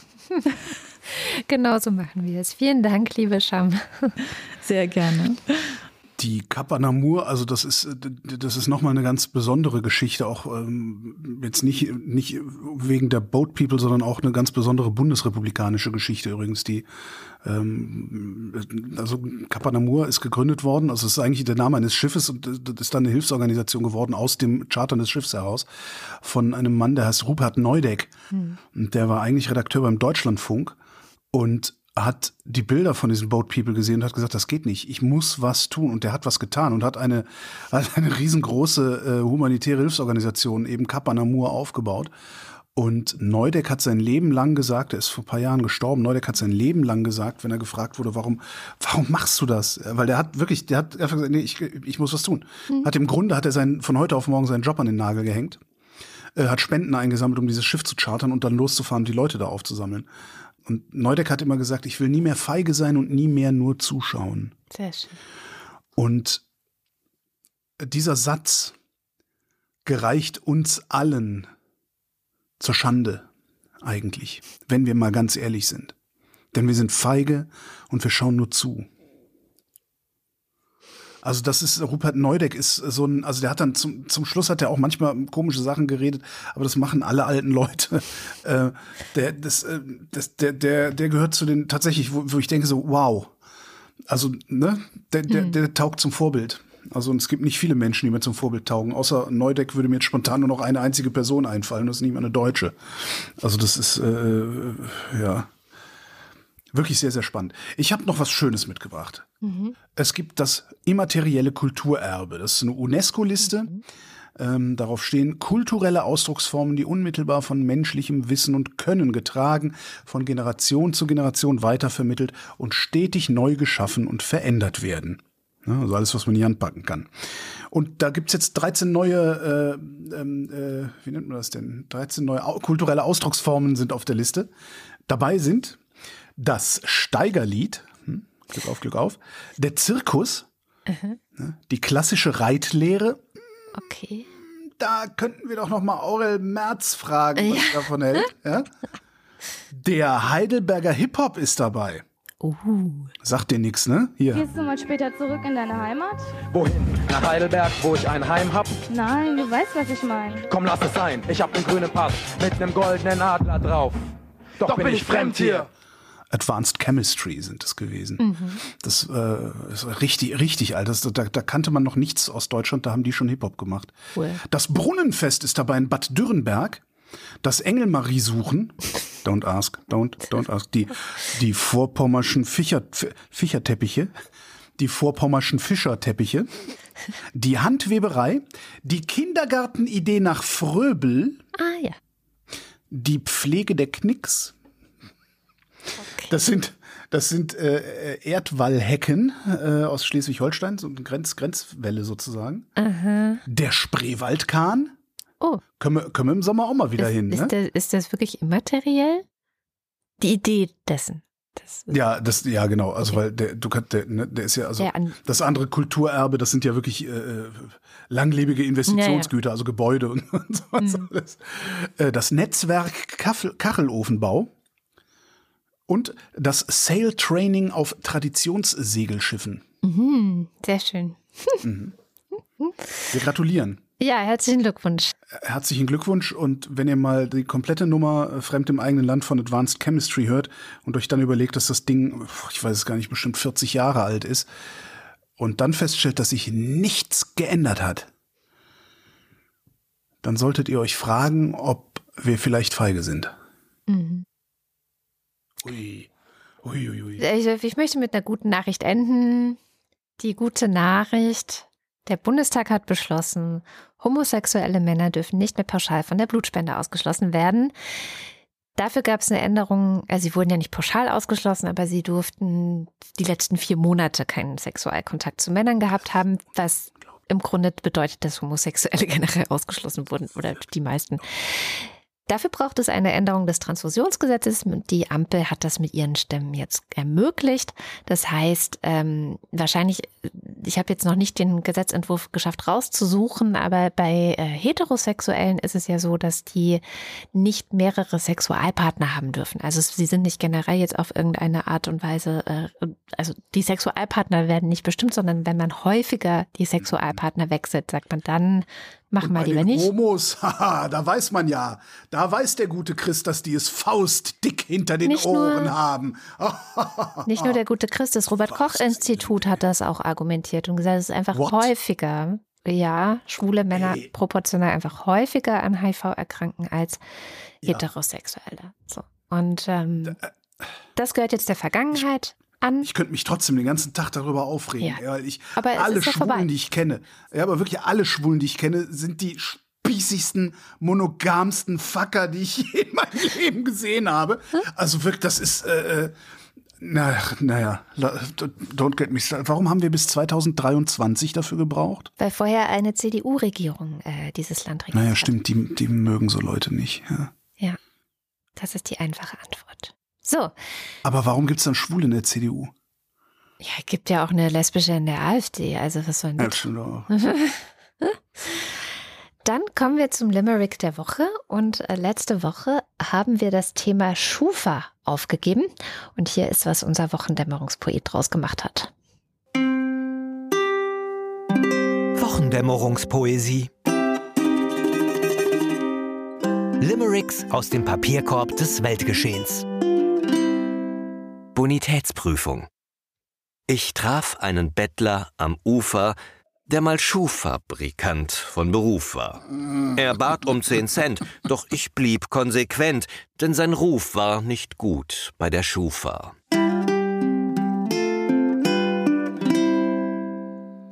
Naja, naja. Er hat sich noch gerettet. Aber, hat, gerettet hat er sich. Das scheint aber sowieso so ein Thema gewesen. Wir haben nur zwei Limerick-Einreichungen gekriegt, richtig? Ja, ein Glück haben wir insgesamt zwei. Ja, aber ist das vielleicht, ist die Idee tot?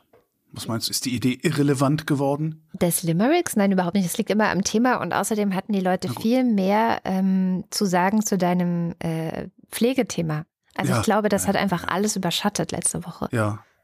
Da habe ich auch extrem viel auch noch per Mail Rückmeldungen gekriegt. Ähm, ich habe auch, also ich habe vor dazu äh, mehrere, mi- mindestens eine, nee, mindestens zwei Sendungen zu machen. Ähm, ich muss mal gucken, wie. Also ich äh, versuche das jetzt irgendwie im AWO-Podcast hinzukriegen, weil dann kriege ich dafür Honorar. Ähm, und äh, habe aber auch noch, also ich äh, habe jetzt auch Kontakt zu, zu einem Menschen, der im Pflegeheim lebt. Ja. Ähm, das heißt, man, man kann dann auch mal von innen auf diesen Betrieb gucken und so. Also ich, ich plane da, ich plane da was zu machen, weil, also ja, also mir schreiben auch einige Leute, also auch, auch Pflegerinnen und Pfleger haben mir geschrieben und gesagt, hier, äh, ich gebe dir gerne ein Interview, mein Freund.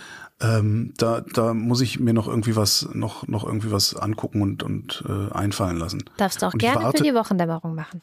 Ja, aber die AWO zahlt besser. Na gut. Also ich, ich muss mal gucken, wie, wie ich das mache, in welcher Form ich das mache, ob ich das in eine Sendung zusammenfasse, ob ich das in mehreren einzelnen Sendungen. Ich weiß es noch nicht. Ich, das wird auch noch einige Zeit dauern, weil ich im Moment tatsächlich noch äh, damit beschäftigt bin, äh, dieses Thema nicht auf einer, auf einer Interview-Ebene, sondern auf einer sehr persönlichen Ebene zu bearbeiten. Ähm, ja. Ja, zwei Limericks haben wir gekriegt. Welchen hast du, äh, welchen willst du vorlesen? Achso, ich darf es aussuchen. Na, ich, dann würde ich wieder den von Sören nehmen. Ah ja, der ist ja wirklich gut. Ja. Ja. Verdammt nochmal, ist der gut. Am Jordan, Der ist ja geradezu biblisch gut. genau. Am Jordan, ganz oben am Ufer, rief Paulus, der einsame Rufer. Schuld wird nicht vergeben, sie folgt dir durchs Leben. Und somit erfand er die Schufa. Hammer. Ja, Das ja. ist wirklich hammerhart. Ein Auto wollt neulich ich kaufen, bin freudig zum Händler gelaufen, doch es gab keinen Vertrag, denn am Ende vom Tag ist die Schufa ein furchtbarer Haufen, schreibt Frank. Tja, Auch Dank. gut, aber das Sören ist, also, Ja, der war letzte da Woche war ich richtig, Beste. da war ich richtig Für beeindruckt. Da ich- Also ich bin, das ist ja, das zeugt ja auch von einer gewissen Allgemeinbildung, sowas so zu schreiben. Ja. Und ich bin immer total beeindruckt, wenn jemand einfach mal so Paulus am Ufer, ne, so ui, ui, ui. Super. Was machen wir denn für ein Thema für die nächste Woche? Hm, weiß nicht, äh, vorpommersche Fischerteppiche, die ich noch nicht mal richtig aussprechen kann, weil ich Kölner bin. Vorpommersche Fischerteppiche, Ich fand, das die war, Handweberei, was war das mit dem Engelssingen? Kindergarten nach Fröbel. Ach so, Engelmarie suchen. Ja, was? Ich weiß nicht, ich, hab, ich weiß nicht, ich müsste nachschlagen. Soll ich mal nachschlagen? aber wir, ist? du musst es doch nicht nachschlagen, wir müssen ja nur Limericks dazu aus. Das Engelmarie suchen ist ein religiöses Schauspiel, das die Legende vom Leben, dem gewaltsamen Tod und der Auffindung des Leichnams des seligen Engelmar, des seligen Engelmar erzählt, der um 1100 verstorben ist. Ja. Und zwar in der Gemeinde St. Engelmar in Bern. Im Okay, Bayerischen Wald. Das Engelmarie suchen im ich Bayerischen sagen, Wald. Ähm, Da gehen wir hin. Gehen wir das Engelmarie. irgendwas aus dieser Liste vielleicht? Ja, genau. Sucht euch irgendwas aus dieser Liste aus, dadurch, dann dann müsst ihr es nochmal hören. Ist es zu, ich weiß, ist es zu unkonkret? das ist zu unkonkret. Also da muss schon der Spreewaldkahn. Der Spreewaldkahn. Dann der Spreewaldkahn. Genau. Da kann man dann auch, da, da könnt- könnte man eventuell an den Limericks dann auch erkennen, wer schon mal so eine Spreewaldkahnfahrt mitgemacht hat und wer nicht. Weil das ist ja auch speziell. Hast du schon mal eine mitgemacht? Ja, Das ist ja speziell auch. ja, nicht? also das lag vor Das allem aber an dem Kahnführer, der speziell war. War der besoffen? Nö, aber der fand es ganz normal, die ganze Zeit sexistische Witze zu machen. Oh, das ist auf eine andere Art speziell, als ich jetzt eigentlich meine. Das speziell, so. obwohl es passt eigentlich in die spezielle Spezialität des Spreewaldkahnfahrens irgendwie dann doch hinein, Ja. herein, hin, äh, rein, Ja, drein. dreien. Gut, dann kommen wir doch zum Börsenticker. Montag, Hoffen auf die Fed.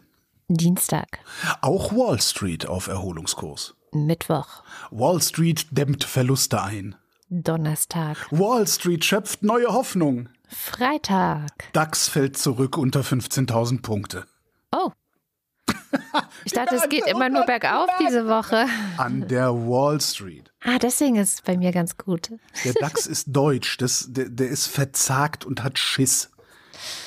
Verste- Ist das nicht eigentlich dasselbe, Schiss haben und verzagt sein? Ja, ich glaube so ein bisschen. Ähm, und hier kommt der Faktencheck heute mit Katharina Alexander. Hallo Katharina. Hallo Katrin. Was hast du denn noch gefunden, äh, was du gerne ergänzen oder korrigieren würdest? Also, ich dachte, ich ergänze mal ein bisschen zu diesen Protesten in Griechenland. Die klangen ja so ein bisschen an bei euch, aber ähm, für alle, die wissen wollen, was genau ist da jetzt eigentlich los. Also vor etwas über zwei Wochen gab es ein Zugunglück in Griechenland, bei dem fast 60 Menschen gestorben sind. Da sind ein Güterzug und ein Personenzug kollidiert. Und seitdem gehen Zehntausende Menschen auf die Straße, weil sie eben wollen, dass aufgeklärt wird, wie es eigentlich zu diesem Unglück kommen konnte. Und die Gewerkschaften in Griechenland haben sich da inzwischen auch angeschlossen. Es kam sogar auch schon zu Ausschreitungen bei den Protesten zwischen Demonstrierenden und der Polizei. Und inzwischen haben die Gewerkschaften sogar zu einem Generalstreik in Griechenland aufgerufen. Das heißt, der Verkehr ist total lahmgelegt. JournalistInnen haben gesagt, sie machen so Nachrichtenstreiks für 24 Stunden und arbeiten nicht. Und äh, ja, da ist ganz schön viel los. Dann habe ich, also ihr habt das schon so ein bisschen angefangen zu entdröseln. Dieser medikamentöse Schwangerschaftsabbruch, der ist ja in Deutschland nicht legal, sondern nur bedingt straffrei. Das heißt, bevor man Zugang zu einem Schwangerschaftsabbruch bekommt, muss man als ungewollt schwangere Person ein ganz schönes Prozedere durchlaufen. Man muss eine Schwangerschaftskonfliktberatung machen, drei Tage warten und dann erst kann man zu einer Ärztin oder einem Arzt, um eben Zugang zu so einem Abbruch zu bekommen. Und auch das ist je nach Wohnort nicht unbedingt leicht, aber genau, wenn man dann eben dort einen Termin hat und dieses Prozedere durchlaufen hat, bekommt man ein Rezept für diese Tabletten. Es gibt aber auch, was du ja auch schon erwähnt hattest, so digitale AnbieterInnen oder Gruppen, die sich dafür einsetzen, dass auch Menschen in Ländern, in denen Schwangerschaftsabbrüche nicht so leicht zugänglich sind, dass die auch Zugang zu den Medikamenten bekommen, zum Beispiel Women on Web. Da habe ich mal die Website verlinkt. Das ist sehr interessant, was für Arbeit die machen. Dann zur Wahlrechtsreform. Da hatte ja Holger gefragt, mir haben wir wieder einen kleinen Auftrag gegeben. Ähm, wie war das jetzt mit diesen 598 und 630 Menschen im Bundestag?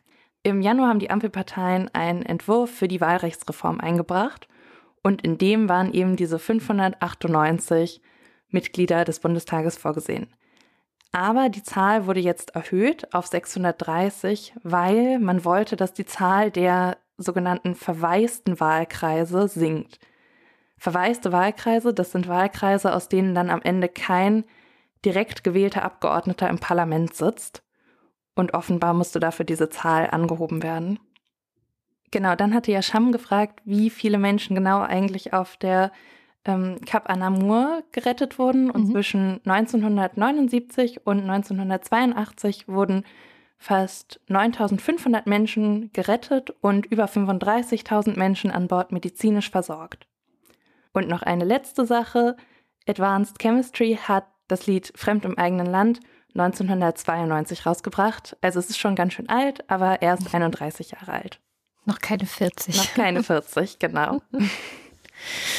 Super, vielen, vielen Dank Sehr gerne. und ein schönes Wochenende. Danke gleichfalls. Und einen kleinen Nachtrag habe ich noch. Das ist gerade erst ja veröffentlicht worden vor einer knappen Stunde, nämlich dass die Rentenpläne von Emmanuel Macron, ähm, von denen Holger vorhin erzählt hatte, wo er sich noch gewundert hatte, warum es keine Misstrauensanträge gibt, da stellt die Opposition jetzt doch zwei Misstrauensanträge gegen die von der Regierung in der Nationalversammlung vorbei beschlossene Rentenreform. Ähm, ja, und äh, alles weitere könnt ihr vielleicht selber nachlesen in einem Artikel der Zeit, den ich euch in den Shownotes dazu noch verlinke. Und vielleicht greifen wir es kommende Woche auch nochmal auf. Dann kommen wir jetzt äh, dazu, denjenigen zu danken, die uns unterstützen und die Sendung damit möglich machen. Falls ihr noch nicht dabei seid, auf wochendämmerung.de findet ihr alle Wege, das zu tun. Direkt aufs Konto oder aber auch mit dem kleinen Umweg über Steady. Und da gibt es die Ultras und den Fanclub, deren Namen wir jede Woche vorlesen. Und das kommt jetzt. Dins 1.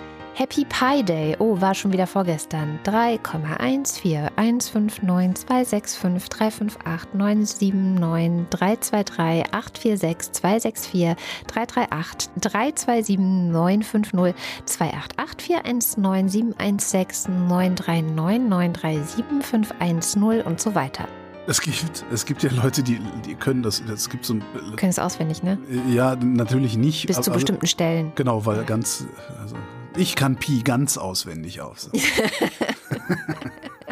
Alexander Bonsack ist dankbar, dass Holger hin und wieder Alex heile Welt einreißt, jetzt eben Geld fürs Alter statt Konsum und hoffen, dass es reicht.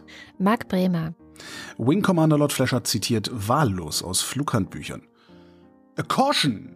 Cold carbon brakes are very touchy to numerous solicitations. Oliver Delpi.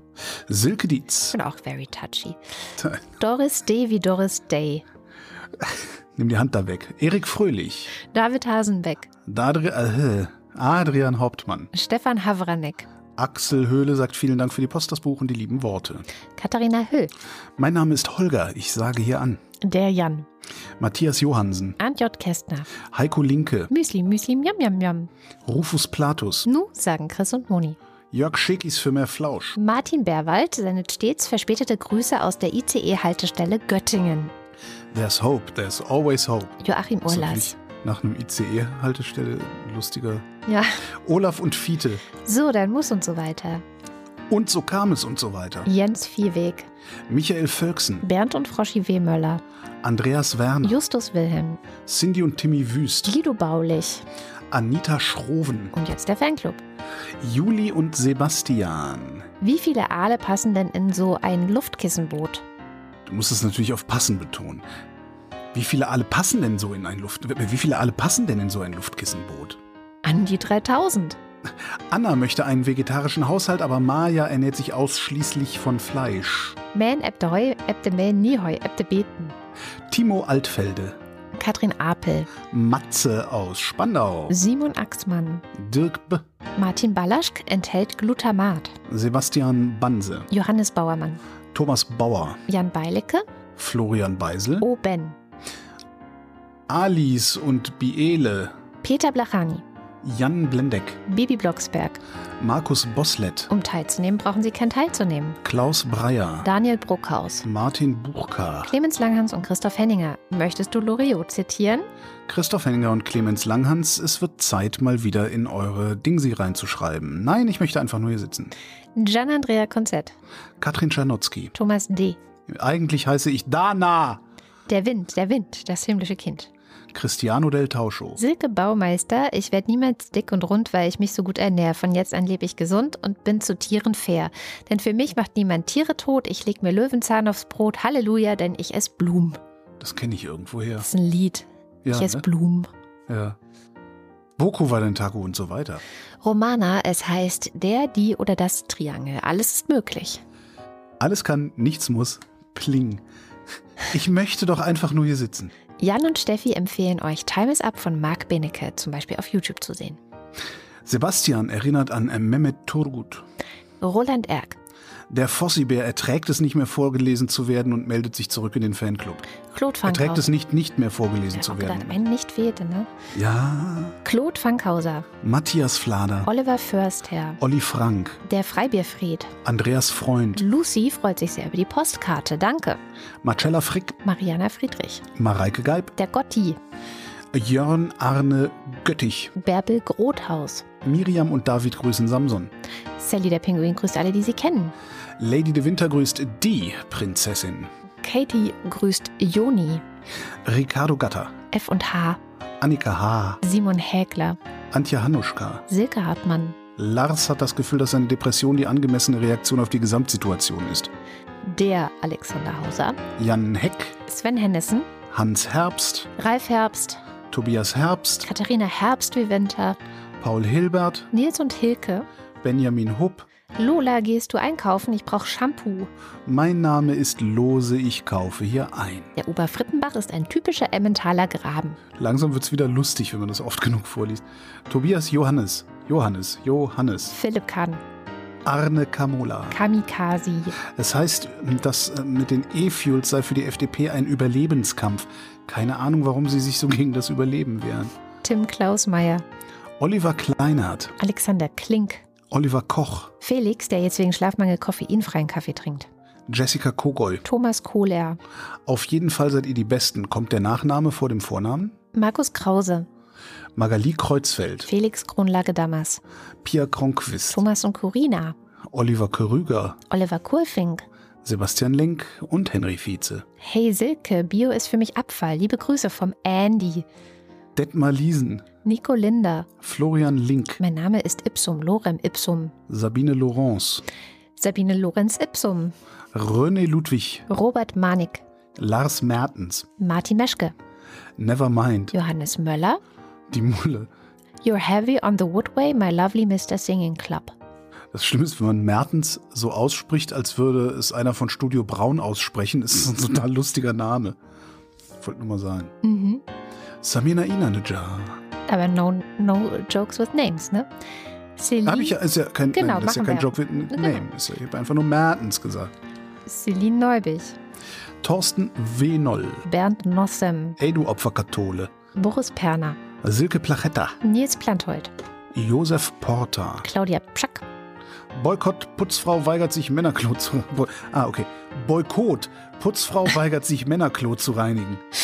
Sebastian Quapp, Axel Rasmussen. Wilhelm Reich, Florian Rempel. Miriam Richter-Wiederhenker, Marc Riese. Christian Rohleder, Anna Roth. Sven Rudloff, Der Schommi sagt Danke. Jürgen Schäfer, Christian Schmidt. Janine Schöne, Susanne Schulze. Dirk Schumann, Hallo, ich bin Troy McClure und so weiter. Chip, Chip und Chap und so Oh. weiter. Nee, warte mal, wir haben gesagt, Was? neue Sachen lesen wir vor. Ja. Hallo, ich bin Troy McClure. Sie kennen mich vielleicht aus dem Abspann der Wochendämmerung oder aus dem Zug irgendwo in Ungarn. Das war, das war nicht neu. Mir Egal. war das neu. Chip, Chip und Chap und so weiter. Abracadabra und so weiter. Markus und Julia sind Fans der Wochendämmerung, genau wie Birgit Sobich. der Kopf ist nicht zum Nicken, sondern zum Denken da. Christian Steffen. Blas N. Stein, Ein Wochendämmerungshörerinnen-Treffen wäre richtig nicen Stein. Pizza Stein, Pommesstein. Thomas Stein, Jogi Löw verabschiedet Rotrutz und dankt für Jahre der alliterativen Freude Stein. Rhabarbarbara hört die Wochendämmerung am liebsten mit Abspann Stein. Danke für die Postkarte. Sabine Stern. Suso Martin Stöckert. Tanger-Unglück. Strand nach Containerschiff-Havarie mit Schlüppern bedeckt. Günther Stück. Claudia Taschow. Potz 1000. 19. Somebody once told me the world is gonna roll me. Moritz Timm. Mr. Tipp.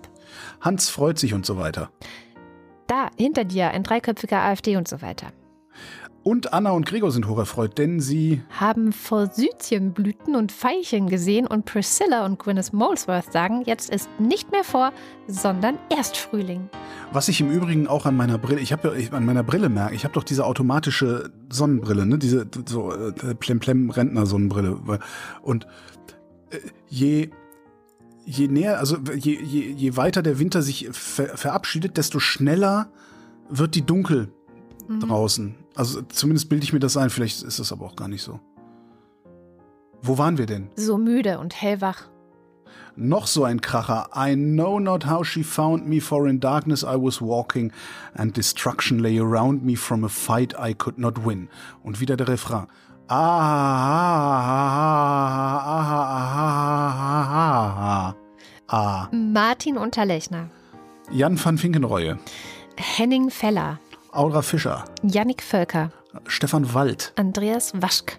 Der Wertsack ist ein Beutel, der aufgrund seiner besonderen Verwendung im Postbeförderungsdienst nicht Wertbeutel, sondern Wertsack genannt wird, weil sein Inhalt aus mehreren Wertbeuteln besteht, die in den Wertsack nicht verbeutelt, sondern versackt werden. Ich weiß jetzt nicht, ob es auch Loriot ist oder echt, aber das weiß man bei Deutschland ja nie. Das, darum war Loriot so lustig. Ja, Martin Wittmann, Anja und Jan wieder in Bielefeld. Jenny Wiegand, Tobias Wirth. endlich Wochenende. Leere Dosen klappern am lautesten. Was soll das denn jetzt heißen? Matthias Thom. Hast du das jetzt auf dich bezogen? Nimmst du das jetzt ich persönlich? fühle mich grundsätzlich nicht angesprochen. Ihr gottlosen Hunde. Matthias Thome denkt nach über Harmonie. Brauchen wir. Schreib auf. Nico Erfurt. Jennifer Herbert. Anja und Bruno Kirschner. Anna und Georg mit dem kleinen Knusprig. Evelyn Künstler-Wiesmann. Jochen Philipp. Familie Felten und ihr Knecht. Und Christoph Ziesecke. Vielen herzlichen Dank. Ja, vielen, vielen Dank. Achso, wo spare ich drauf? Ich vergesse das immer. Auf die, auf die Pflege im Alter? Oh, Habe ich dich jetzt wieder dran erinnert? oh. Okay. Nee, oh, nee, dann ich, ich Was spare Schönes. auf ich, ich spare ich spare auf Drogen, die ich im Alter nehmen kann, wenn ich spare auf den Todesstern. Das war die Wochendämmerung vom St. Patrick's Day. Wir danken für die Aufmerksamkeit. Ei.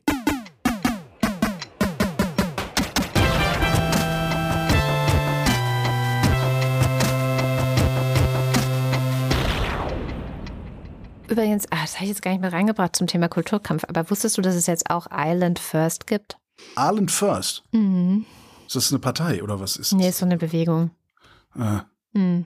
Ach Gott, ey, ich, ich, ich, Die sind überall. das das Habe ich in der Irish Times gelesen. Ja, habe ich auch gedacht. Na, vielleicht. das ist äh, schon, ich weiß schon, warum ich die Irish Times nicht mehr lese. Ja. Eine Produktion von Haus 1.